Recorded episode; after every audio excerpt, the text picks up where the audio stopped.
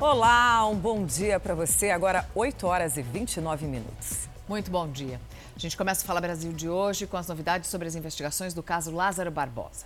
Os advogados do fazendeiro, suspeito de ter ajudado o criminoso na fuga, pediram que ele seja solto. Vamos falar com o Dionísio Freitas ao vivo. Dionísio, o que os advogados alegam nesse pedido? Oi, Mariana, bom dia, bom dia a todos. Os advogados alegam que com a morte de Lázaro Barbosa de Souza, o fazendeiro já não traz mais riscos para as investigações. A justiça, no entanto, disse, informou que o pedido de relaxamento de prisão do fazendeiro deve ser negado. Ele e outros quatro fazendeiros são aí apontados como mandantes de crimes cometidos por Lázaro e de acobertar fuga, a fuga do serial killer durante os 20 dias de buscas. A investigação deve apontar também novos nomes envolvidos com Lázaro Barbosa e essa investigação passa a ser coordenada pela Delegacia de Águas Lindas de Goiás, que fica no entorno do Distrito Federal. E para compor e ajudar nessa investigação, a Secretaria de Segurança Pública deslocou homens da Unidade de Homicídios e também da Delegacia Estadual de Investigações Criminais para dar suporte ao delegado, que vai comandar e coordenar esse trabalho na tentativa de identificar a organização criminosa que estaria por trás de todas as ações praticadas por Lázaro Barbosa. Mariana, Patrícia. Obrigada, Dionísio. E a polícia revelou os detalhes sobre a crueldade de Lázaro Barbosa na chacina da família Vidal, em Ceilândia, no Distrito Federal. A caçada ao criminoso começou depois dessas mortes. Cleonice Marques Vidal foi torturada antes de morrer. É o que revelou a perícia da Polícia Civil do Distrito Federal. O resultado da análise genética dos vestígios colhidos deve sair na próxima sexta-feira. Cleonice foi encontrada morta perto de um córrego três dias depois que o marido e os dois filhos foram assassinados por Lázaro Barbosa. A autoria do crime foi comprovada por meio das digitais pela casa. Segundo a polícia, não há vestígios de outras pessoas no local. A gente tem como certo é que o Lázaro praticou esse crime, porque a digital dele foi colhida na porta, na face interna da porta de acesso, que é a porta que foi arrombada para ingresso na, na residência. E também pelo fato da Cleonice, a senhora Cleonice ter sido levada, né? que é um modo de atuação dele. A chacina da família Vidal aconteceu no último dia 9 de junho, quando começou uma caçada pelo criminoso no Distrito Federal e em Goiás. Além de matar a família inteira, Lázaro cometeu outros crimes, como sequestros, estupros e homicídios em pelo menos três estados por onde passou. A motivação para tantos crimes é um mistério que precisa ser desvendado. Só aqui no DF existem sete inquéritos policiais contra Lázaro Barbosa. Será que ele agia assim só pela crueldade ou estaria sendo pago para matar? A polícia investiga a hipótese de que Lázaro faria parte de uma organização criminosa que estaria agindo por interesse imobiliário, espalhando terror e medo para desvalorizar propriedades rurais do Distrito Federal e de Goiás. Uma estratégia que facilitaria a compra das terras. Ele era um executor, ele era um, uma espécie de um jagunço, um segurança, enfim numa rede voltada para benefícios patrimoniais. Tem a característica dele, que essa já está definida. Psicopata, sádico, tá? mas ele não tinha a motivação que nós eh, inicialmente achávamos que era algum fundo espiritual, religioso, enfim. É, a motivação dele é e sempre foi patrimonial. O corpo do Lázaro continua no IML, onde está a repórter Patrícia Piassa, Instituto Médico Legal de Goiânia. Patrícia, muito bom dia. Claro que existe uma preocupação da família com a própria segurança, né? Mas como é que está o clima aí em Goiânia? Goiânia até fica um pouco mais distante de onde aconteceram as buscas aqui na porta do IML de Goiânia. A movimentação ela é tranquila neste momento, né? Mas essa, esse seria um dos motivos da família ainda não ter aparecido. O medo, o receio aí de alguma retaliação, já que foi um caso de grande repercussão. Se trata de um criminoso, né? Bastante procurado pela polícia durante 20 dias, tinha uma extensa ficha criminal e por isso a família tem receio de comparecer aqui ao Instituto para fazer a retirada deste corpo. A gente recebeu a informação de que um advogado já teria entrado em contato com esses parentes, estaria negociando aí a retirada deste corpo, mas ainda não passou uma data para que isso fosse feito. Inclusive tentei contato com esse advogado agora há pouco, mas ele não atendeu as nossas ligações. O prazo legal para a retirada deste corpo, ele é de 30 dias, podendo ser prorrogado, já que se sabe que Lázaro tem família, não se trata aí de um indigente. Em todo caso, se isso não acontecer, ele é passado então este corpo para a Secretaria de Assistência Social, que fica responsável em fazer o enterro em um cemitério público e fazer a identificação como achar melhor. Então, a gente vai seguir acompanhando aqui esses, essa, essa movimentação aqui na porta do IML, aguardando para saber se de fato esse advogado pode comparecer ainda hoje aqui no Instituto Médico Legal de Goiânia. Volto com vocês, Mariana, Patrícia. Um delegado foi preso hoje de manhã no Rio de Janeiro. A repórter Anabel Reis tem as informações para a gente. Anabel, bom dia. Esse advogado foi preso numa operação que investiga qual crime? Bom dia, Mariana. Bom dia a todos. Esse delegado ele foi preso suspeito de chefiar uma quadrilha que exigia propina de comerciantes da região serrana do Rio de Janeiro para vender roupas piratas. Ao todo, seis pessoas já foram presas, sendo cinco policiais civis e um comerciante. O delegado é o Maurício Demétrio e agora são cumpridas mandados de prisão. O dele foi cumprido em condomínio de luxo na Barra da Tijuca e também mandados de busca e apreensão, inclusive aqui na cidade da polícia, onde eu estou. Essa investigação é do Ministério Público, que apontou inclusive que o Maurício Demétrio chegou a forjar uma operação para prender um delegado da corregedoria que já o investigava. O objetivo era descredibilizar as investigações. Lembrando que essa investigação do Ministério Público aponta que eles recebiam propina de comerciantes e contavam inclusive com um perito da Polícia Civil que emitia documentos dizendo que aquelas roupas vendidas não eram falsas. Mariana, Patrícia. O frio chegou com força em várias regiões do Brasil. Sul, Sudeste e até o norte do país registram temperaturas baixas desde ontem. São Paulo, por exemplo, teve a madrugada mais fria do ano. E quem mais sofre com essas massas de ar polares tão frias são as pessoas que nem sempre são lembradas. São as pessoas que vivem na rua. Na maior metrópole do país, o termômetro não passou dos 9 graus. E um agasalho com touca se tornou peça-chave para os paulistanos. Preguiça, vai levantar muito frio. Tá muito frio. Mas para quem vive na rua, a situação é bem diferente. Para se proteger, há apenas um cobertor improvisado. E no lugar de um abrigo seguro, somente calçadas, escadas e barracas.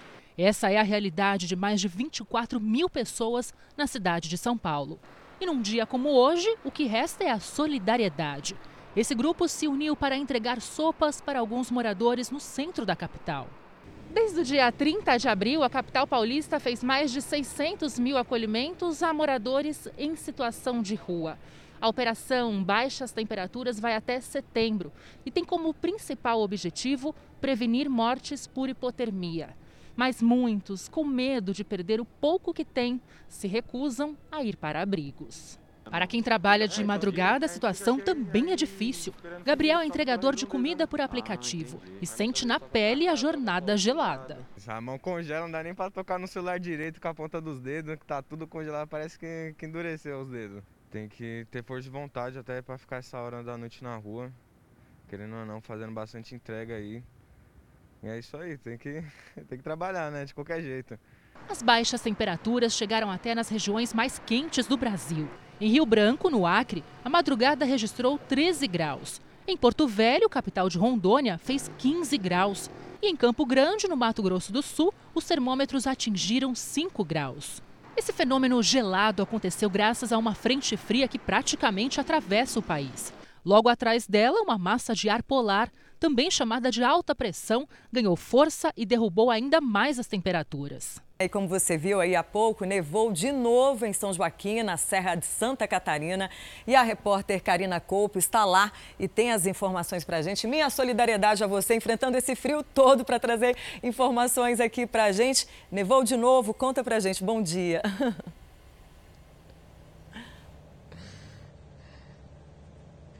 Bom dia, bom dia para você, bom dia a todos. Nevou de novo, terceiro dia consecutivo de neve em São Joaquim.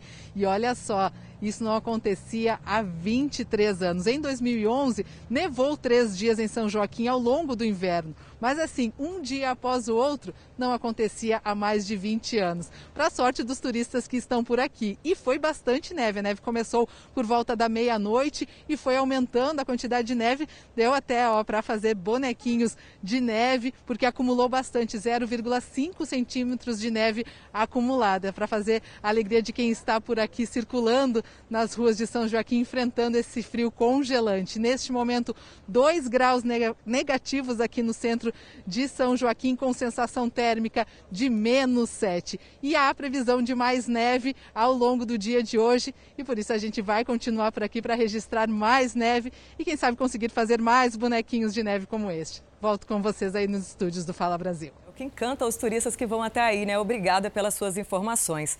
E sabe quem está batendo o queixo? O carioca. A sensação térmica pode chegar a 7 graus no Rio de Janeiro. E isso é muito frio para eles, não é mesmo? Aline Pacheco, um bom dia para você. Tô vendo que você está quase tremendo aí, bem encafuzada, mas tremendo, né? Conta pra gente como é que tá esse frio por aí. Oi, bom dia. Olha, eu até vim preparada com esse super casaco aqui, só que prendi o cabelo por causa do vento e aí tive que dobrar a gola aqui para proteger a orelha, gente. Como carioca da gema, a gente não tem maturidade para esse frio todo, não. Ontem foi o dia mais frio, com mínima de 13 graus.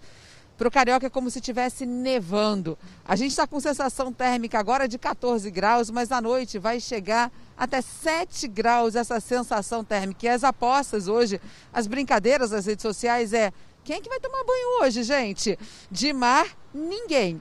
Porque a Marinha avisou, tem alerta de ressaca, já começou e vai até amanhã, 3 horas da tarde, ondas de até 3 metros. Tá aí o tipo de alerta que nem precisava, né? Teria que ser duplamente corajoso enfrentar um mar mexido e essa friaca, que é como carioca chama esse frio aqui. E não tem previsão de melhorar ao longo de toda a semana. A máxima não vai passar de 19 graus, mínima de 13. Então o jeito, ó, é aquecer o coração doando agasalho para quem precisa, não é mesmo? É isso mesmo, Aline. Obrigada. E no Canadá, uma onda de calor recorde atinge a região de Vancouver. Essa onda de calor no hemisfério norte já deixou pelo menos 134 mortos desde a última sexta-feira. Ontem, o Canadá registrou a maior temperatura da história, 49 graus e meio. O governo canadense ordenou o fechamento das escolas e até os centros de vacinação interromperam a imunização das pessoas. Esse calor todo também afetou cidades americanas como Portland, no Oregon, e Seattle, em Washington. A onda de calor intensa também provocou incêndios florestais. O governo do Rio Grande do Sul quer dar prêmios em dinheiro para as cidades que tiveram bons níveis de vacinação. Mas algumas prefeituras afirmam que, sem o envio constante de doses, a campanha fica comprometida. Em Engenho Velho, no norte gaúcho, 75% da população já está vacinada. Mas o aumento no número de casos de Covid-19 no município preocupa. Para o prefeito, a campanha do governo do estado é um incentivo positivo. Só tem municípios que chega a vacina e fica aí em estoque, né? E a população precisando. O governo gaúcho decidiu premiar as cidades que mais vacinarem contra a Covid-19. O critério será a comparação entre o número de doses distribuídas pelo governo e aplicadas pelas prefeituras e o tamanho da população. Os prêmios vão de 25 mil até 150 mil reais. Mas nem todas as prefeituras estão entusiasmadas com essa corrida do bem. Para a entidade que representa os municípios, a premiação pode passar a ideia equivocada de que a vacinação não está tão ágil quanto poderia. E esse processo não depende somente das prefeituras. Se hoje a vacinação está atrasada, ela só tem uma razão, que é não ter vacina. Inclusive, no próprio dia que o governador anunciou o tal prêmio, mais de 130 municípios do estado estavam com a vacinação em primeira dose suspensa por falta de doses. A Prefeitura de Teutônia, no Vale do Taquari, está entre as que discordam da ação. O município tem 36% da população vacinada com a primeira dose e 13% com a segunda, que já está em falta. E agora nós ficamos no meio, no meio do fogo cruzado, as pessoas querendo vacinar mais, o governo dizendo para nós vacinar, mas nós não tendo vacina. Hoje começa na cidade de São Paulo a vacinação contra a Covid-19 das pessoas de 42 e 43 anos. E a Paola Viana está numa unidade básica de saúde acompanhando essa nova etapa. Bom dia para você, Paola. O pessoal aqui em São Paulo encarando o frio para tomar vacina. Como é que está o movimento por aí? Oi, Mariana. Bom dia a você, bom dia a todos. É, tá difícil de encarar o frio. 4 graus aqui em Tremembé, onde nós estamos, mas mesmo assim muita gente saiu de casa para se imunizar. Tem movimento, tem fila aqui, olha. Esse é o grupo de 42 e 43 anos que pode se imunizar até amanhã. Já para sexta-feira, está marcada a repescagem para a faixa etária de 42 a 46 anos que, por algum motivo, não conseguiu tomar a vacina. E a partir de hoje começam a ser distribuídas doses da Coronavac, que chegaram ontem à noite no Aeroporto Internacional de Guarulhos, na Grande São Paulo. São um milhão de doses da Coronavac que já vieram prontas, sem a necessidade de envasar ou rotular, o que agiliza em pelo menos 10 dias a campanha de imunização aqui no país. Além disso, 529 mil doses da Pfizer também chegaram aqui no país e começam a ser distribuídas hoje. Nessa unidade básica de saúde onde nós estamos agora, em Tremembé, o imunizante sendo aplicado neste momento é o imunizante da AstraZeneca. Patrícia. Obrigada, Paola. E olha que absurdo. Em Belo Horizonte, 75 pessoas receberam doses menores em um posto de saúde. Maiara Fouco, bom dia para você. Como é que isso será resolvido? Patrícia, bom dia para você. Um ótimo dia a todos que nos acompanham. A Prefeitura informou que essas 75 pessoas irão ser vacinadas novamente com a vacina da AstraZeneca. A denúncia surgiu depois que servidores do próprio posto de saúde perceberam que a enfermeira contratada para a vacinação estava aplicando doses menores, o que prejudica a imunização. Ela já foi afastada do trabalho. A prefeitura informou também que vai entrar em contato com essas pessoas que tomaram a dose menor por telefone, que consta aí no cadastro do sistema de saúde. Mariana? Obrigada, Maiara. E o governo exonerou o diretor do Ministério da Saúde, que teria cobrado propina para a compra da vacina da AstraZeneca. Vamos a Brasília falar com a Nathalie Machado. Demitido, Nathalie, no dia seguinte em que o caso foi divulgado na imprensa. Explique qual foi a denúncia. Olá, bom dia. Bom dia a todos. Segundo o representante da empresa Medical Supply da VAT, Roberto Dias, ele é acusado, que é diretor de logística no Ministério da Saúde, é acusado de cobrar propina por dose de vacina para poder intermediar o contrato de aquisição de 400 milhões de doses da vacina AstraZeneca. E, esse, e Dias teria sido indicado pelo líder do governo na Câmara dos Deputados, Ricardo Barros, que nega toda essa informação. Agora, enquanto a denúncia paralela também né, de é, uma possível irregularidade na aquisição das, da vacina indiana Covaxin, ela acontece. A Procuradoria-Geral da República pediu ao Supremo Tribunal Federal que espere a conclusão da CPI da pandemia, da CPI da Covid-19, para que o Supremo possa emitir um parecer já que o presidente da República, Jair Bolsonaro, ele é acusado de cometer prevaricação por supostamente saber das irregularidades nessa acusação, nessa compra dessa vacina indiana e não ter tomado providências. Agora hoje a CPI, ela pretende ouvir o empresário Carlos Wizard, ele é suspeito de compor é, o gabinete paralelo que aconselharia o presidente, da, o presidente da República nessa questão da Covid-19. Ali, a CPI também pretende ouvir o representante dessa empresa, esse que denunciou o diretor do Ministério da Saúde que foi demitido hoje?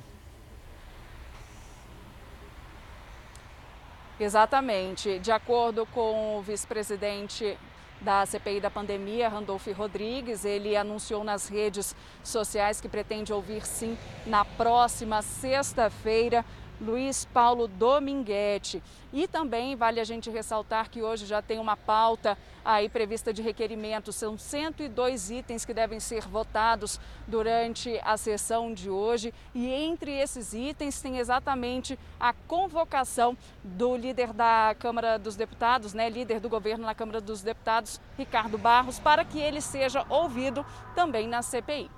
Mariana. Obrigada, Nathalie. Então, hoje fala o empresário Carlos Wizard, que também pode falar o que ele sabe sobre as negociações de vacinas com o laboratório CanSino, chinês. Outra suspeita de superfaturamento na compra de vacinas. 17 dólares a dose, quase o dobro do preço da vacina da Pfizer, que custa 10 dólares e que foi recusada repetidas vezes pelo governo. Mas vejam que só agora, depois que todas as denúncias saíram na imprensa, o Ministério da Saúde decidiu suspender o contrato de compra da vacina Covaxin, a vacina da Índia. Esse contrato de compra foi feito por intermédio da empresa Precisa Medicamentos. Essa Precisa é sócia de uma outra empresa chamada Global. O dono da Global está sendo investigado por outras denúncias. Por exemplo, foi a empresa Global que fechou um contrato com o governo na época do presidente Michel Temer ainda, para fornecimento de remédio de alto custo. A Global então recebeu um pagamento antecipado, um pagamento adiantado, só que nunca entregou os remédios. Deixou um prejuízo de 20 milhões. E quem era o ministro da Saúde naquela época? Ricardo Barros. Coincidentemente, hoje, a pessoa que é líder do governo no Congresso. No caso da Covaxin, um recibo, um invoice, também pedia pagamento antecipado. Agora imagine, se não fosse um servidor público perceber o absurdo desse caso, se recusar a assinar esse documento, o que a gente estaria fazendo hoje?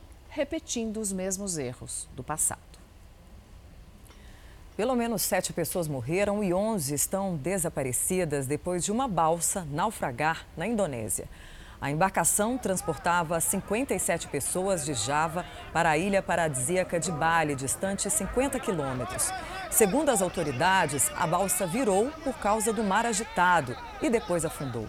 O restante dos passageiros foi resgatado pela guarda costeira. Uma carta escrita há três meses já alertava sobre os danos no prédio que desabou em Miami, nos Estados Unidos. O número de mortos subiu para 12. 149 pessoas continuam desaparecidas. A carta foi escrita pelo presidente da Associação do Condomínio e aponta que os danos na estrutura do prédio haviam piorado muito nos últimos três anos. O documento foi enviado aos moradores em abril e também dizia que era necessário investir o equivalente a quase 75 milhões de reais em obras para consertar o edifício. Enquanto as causas do desabamento continuam sendo apuradas, as equipes de resgate procuram por desaparecidos pelo sétimo dia seguido. O presidente Joe Biden e a primeira-dama devem visitar o local do acidente amanhã. A Agência Nacional de Energia Elétrica aprovou um reajuste de 52% para a bandeira tarifária vermelha 2, a mais cara. Isso vale a partir de amanhã. Vamos saber na prática quanto aumenta a conta de luz para a gente, consumidor? Bom dia, Guilherme Portanova. Muito bom dia, Patrícia. Muito bom dia a todos que estão ligados aqui no Brasil. Olha, como é justamente tarifária vermelha 2 que vai vigorar mês de julho, ah, o aumento na conta de luz deve ser de em torno de 5%. É, a ideia é de que a bandeira 2, a bandeira vermelha 2, fique em vigor até o mês de novembro.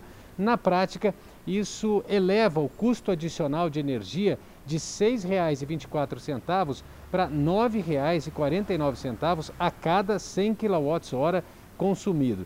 As bandeiras tarifárias são sempre utilizadas quando o custo de geração de energia sobe por causa do, uso das usinas termoelétricas. E a Agência Nacional de Energia Elétrica também definiu o valor extra a ser cobrado em caso de, de outras bandeiras, como a amarela e a vermelha 1. Voltamos ao estúdio, Mariana e Patrícia. A polícia quer saber os detalhes da troca de tiros da Força Tarefa com Lázaro Barbosa e intensifica as investigações sobre uma suposta rede que, além de ter acobertado Lázaro, ainda teria financiado as ações do criminoso. A investigação da suposta rede de proteção a Lázaro Barbosa vai ficar por conta da Delegacia de Águas Lindas de Goiás.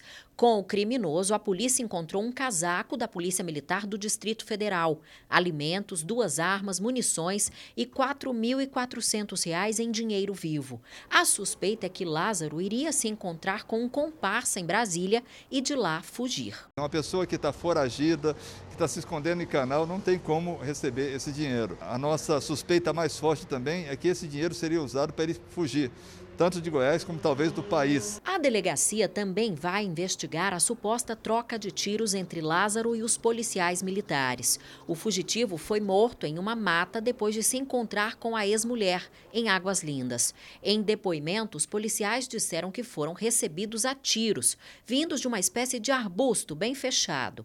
Eles teriam dito para que Lázaro soltasse a arma e se entregasse. Como os tiros não cessaram, decidiram revidar. No total, os policiais dispararam 125 tiros. Nós tentamos de todas as formas capturá-lo. E a resposta dele foi sempre: vou dar um tiro na cara de quem entrar aqui atrás de mim. Os celulares da ex-esposa e da ex-sogra de Lázaro Barbosa foram apreendidos. Dionísio Freitas, ao vivo, de novo com a gente. Um bom dia para você novamente. O que a perícia quer descobrir com isso? Mais uma vez, bom dia, Mariana, Patrícia, quem acompanha o Fala Brasil nesse momento. As mulheres, elas foram as últimas pessoas, segundo a polícia, que conseguiram, tiveram contato com Lázaro. E os aparelhos vão passar por perícia justamente para que a polícia consiga esclarecer se o homem, considerado por muitos como um serial killer, recebeu ajuda de mais alguém. Os policiais querem também entender a origem desse dinheiro, os mais de R$ 4.400 que foram encontrados com Lázaro Barbosa de Souza. Nós conversamos com o delegado que passa agora a comandar a investigação, Mariana e Patrícia, e ele nos informou que, assim como aconteceu com o fazendeiro de 74 anos, as duas mulheres também devem responder por facilitação de fuga. E com isso, a ex-sogra e a ex-mulher de Lázaro Barbosa devem ser convocadas nos próximos dias para novos depoimentos. Patrícia, Mariana. Dionísio, essa ex-mulher, ela deu uma entrevista ontem aqui no Fala Brasil e falou que ela não teria ajudado Lázaro, que ele teria entregado 300 reais e depois fugido. E foi durante o depoimento dela que a gente, que houve a notícia de que ele tinha sido preso e depois morto, né? É, é, essa mulher que foi vista por muitos moradores entrando na mata com a polícia, ela ajudou ou não? Qual é a dúvida da polícia em relação a isso? A polícia encontra contradições em vários momentos, Mariana. Primeira contradição: o depoimento dela com a informação repassada por vizinhos, que afirmam que viram quando Lázaro já circulava pela região um dia antes do confronto que houve entre ele e os policiais que faziam parte dessa força de operação. Vizinhos afirmaram que viram quando ele chegou na propriedade da ex-sogra, que entrou nessa casa Existe a informação também de que seria naquele local que ele conseguiu tomar banho, trocar de roupa, tirar a barba e até mesmo fazer a sobrancelha. E a polícia quer entender também se os números aos quais Lázaro ligou com o telefone da ex-mulher teriam sido apagados por ele ou por ela e se houve, por exemplo, alguma troca de mensagens anterior na tentativa de Lázaro avisar que estaria tentando chegar àquele local e daquele local ter acesso a uma localidade do Distrito Federal chamada de Sol Nascente, que é onde Lázaro morou com a atual mulher e de lá conseguir fugir para outro estado. Então são contradições que terminaram aparecendo do primeiro depoimento dela com os relatos feitos pelos vizinhos da região onde ela morava, que é a região de Mansões, condomínio Mansões Itamaracá, que fica dentro de Águas Lindas de Goiás. Mariana e Patrícia. Agora, Dionísio, vamos falar um pouco sobre essa investigação paralela, essa investigação que corre depois da morte do Lázaro Barbosa, que é a investigação sobre eh, os fazendeiros aí da região, que poderiam ter contratado Lázaro para eh, amedrontar as famílias das, das chácaras e dos sítios menores aí no entorno. Esse eh, fazendeiro que está preso, Eumi Caetano, É, os advogados dele vão pedir que ele seja solto. Tem um prazo para que a justiça responda. O caseiro já foi solto, né? E o caseiro acusou o fazendeiro, não foi isso? Exatamente. O caseiro, o, o caseiro, perdão, ele além de acusar o fazendeiro de estar facilitando a fuga, ele deu detalhes da passagem de Lázaro por dentro da propriedade que fica na região de Girassol. O que é que nós conseguimos apurar com os advogados agora pela manhã? Que eles vão insistir na teoria de que esse fazendeiro, Elmi Caetano, de 74 anos, não deve oferecer riscos às investigações, mesmo sabendo que existiria uma investigação paralela com a possibilidade da existência de uma organização criminosa, onde o fazendeiro seria um dos líderes, mas eles disseram que devem apresentar esse pedido durante o dia de hoje e a justiça pode responder em um prazo de até 48 horas. Normalmente, segundo eles, essa informação é divulgada divulgada rapidamente, ou negada ou confirmada. Nós tentamos também contato com a Justiça e, inicialmente, a Justiça, que está responsável, a unidade da Justiça do Estado de Goiás, que está responsável pela análise do caso Lázaro, informou que possivelmente, justamente por conta dos desdobramentos, esse pedido de relaxamento de pena deve ser negado mais uma vez. Obrigada, Dionísio. E agora a gente vai conversar com a Patrícia Piaça, que está no IML de Goiânia, porque um advogado está ajudando a família nesse procedimento de retirada do corpo do IML. Patrícia Piaça tem as informações.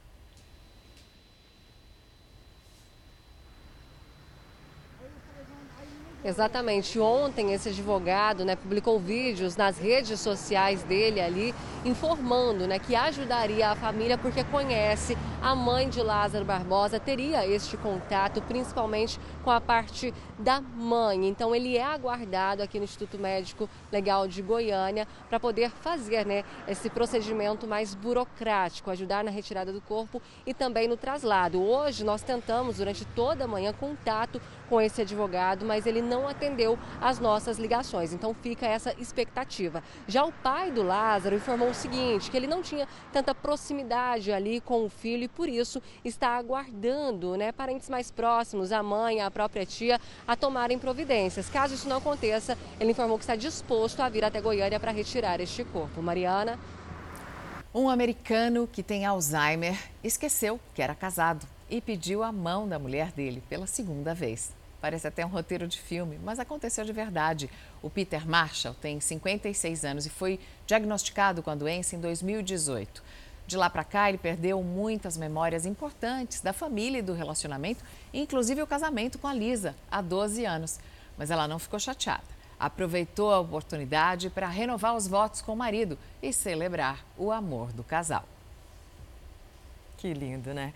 E com o aumento de casos de Covid em Israel, as autoridades têm insistido para que crianças e adolescentes sejam vacinados contra o coronavírus. Vamos ao vivo a Tel Aviv com a correspondente Bianca Zanini. Bom dia, Bianca. Quantas pessoas dessa faixa etária já foram vacinadas?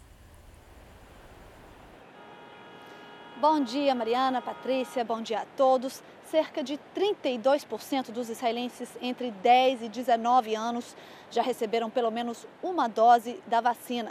Nos últimos 10 dias, Israel viu um aumento no número de novas infecções pelo coronavírus, muitas em decorrência da variante Delta, que se acredita ser mais contagiosa do que outras cepas da Covid. O primeiro-ministro Naftali Bennett fez um apelo para que os adolescentes sejam vacinados antes que as doses em estoque no país saiam da validade no mês que vem. Hospitais em todo o país estão se preparando para uma possível quarta onda do coronavírus. Volto com vocês no estúdio. Obrigada, Bianca. Já pensou em ganhar dinheiro vendendo seu cabelo? Aumentou a compra e venda de cabelos durante a pandemia, porque de um lado estão as mulheres que tiveram queda dos fios por causa da Covid-19 e agora procuram apliques ou então perucas, e do outro estão as pessoas que têm cabelos compridos, bonitos, mas que precisam de dinheiro até para pagar dívidas. Aqui nenhum fio de cabelo cortado é desperdiçado. Cada mecha é valiosa, porque pode transformar a vida de outra pessoa. No caso, hoje, da Roseli, que desde 2005, quando o pai faleceu, sofre com a queda de cabelo.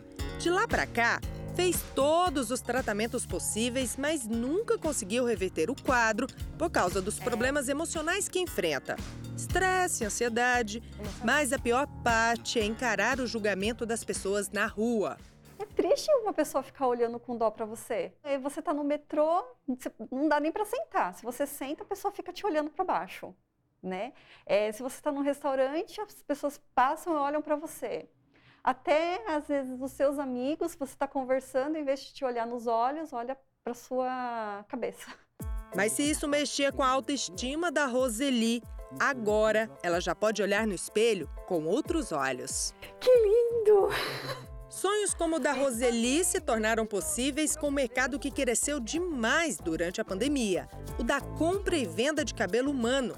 Esta empresária, especialista em soluções capilares, conta que muitas clientes apareceram alegando queda de cabelo pós-Covid-19. Os cabelos eles ficam ralos, então a gente tem algumas soluções para isso. Uma das soluções é esse aplique de topo, que é um aplique de topo com uma risquinha de silicone que a gente coloca bem aqui em cima do cabelo e ele preenche bastante. E para aquelas senhoras que realmente o cabelo ficou bem ralo, a gente tem a peruca que também pode ser usada. Por outro lado, a procura de mulheres que querem vender o próprio cabelo também aumentou. Neste outro salão, no centro de São Paulo, a maioria que aparece aqui precisa sair do sufoco. Pessoas que procuram para pagar um aluguel, outros para fazer um curso. Né? Eu já vi histórias de pessoas que estavam com vários meses de aluguel atrasado e houve a oportunidade de vender os cabelos para poder pegar, amenizar um pouco da dívida. No caso da Natália, ela vai receber 800 reais pelas madeixas, um dinheiro que vem em boa hora. Por conta da, desses tempos pandêmicos, eu passei por uma crise financeira. Pensei comigo mesma, né? Como eu tenho um bem tão valioso em mim mesma, por que não vender, né? O preço negociado na compra e venda de um cabelo varia entre 500 e 3 mil reais. Isso porque depende do tamanho e do volume do cabelo e também do tipo de fio.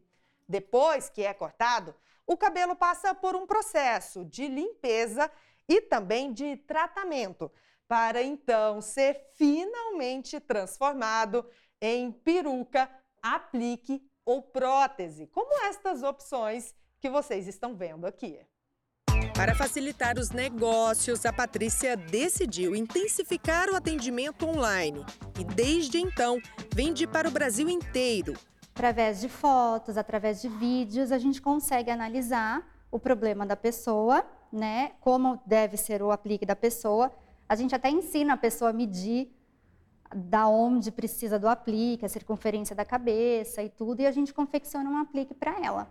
E é assim, entre um corte e outro, um aplique aqui, uma transformação ali, sonhos se realizam, realidades se completam. Eu sempre falo que são vidas ligadas a fios de cabelo. Então a gente tem de um lado, nesse momento, alguém que passa por uma crise financeira e que de repente acha como alternativa vender os cabelos e que isso se torna importante também para quem recebe. A Itália lançou um projeto ambicioso para atrair turistas. O governo vai criar na ilha de Santo Stefano uma versão própria da famosa prisão de segurança máxima americana Alcatraz. Uma obra que não será nada barata. Veja os detalhes com a correspondente Ana Paula Gomes. Uma ilha deserta de água cristalina. Um paraíso em pleno mar Tireno, entre Roma e Nápoles. Mas o lugar, hoje abandonado, era no passado contemplado apenas pelos antigos prisioneiros do presídio de segurança máxima, conhecido como Alcatraz italiano. A ilha vulcânica de Santo Stefano abrigou durante séculos criminosos, bandidos e presos políticos. A prisão do século XVIII possui uma arquitetura que permitia que os guardas ficassem no centro, com uma visão privilegiada das 33 celas em cada um dos três andares. Nesses 56 anos de abandono, as ruínas receberam apenas poucos curiosos, pescadores e animais. Mas agora o governo italiano quer remodelar o local e transformar em ponto turístico. O projeto já está em andamento e vai custar o equivalente a mais de 400 milhões de reais. A ilha vai receber um museu, um centro acadêmico, oficinas de arte e também um restaurante com terraço panorâmico. A antiga casa do diretor e os vestiários do campo de futebol vão poder receber hóspedes. Mas a noite de sono não deve ser tranquila. A ideia é reproduzir vozes vindas das celas para reviver o passado do lugar. Fugir do trânsito usando um carro voador, pois está perto de virar realidade. Uma empresa criou um modelo de carro que se transforma num pequeno avião. Em menos de três minutos. É um veículo super tecnológico que comporta duas pessoas e consegue atingir uma velocidade de até 200 km por hora. Bom, esse carro voador ainda não tem um preço definido, mas ele será lançado nos próximos meses e que já está na minha lista de sonhos para enfrentar esse trânsito de é, São Paulo. Não vai valer usar sua CNH, não, vai ter que tirar um brevezinho. A gente termina o Fala Brasil agora. Um ótimo dia para você. Você fica agora com Hoje em Dia.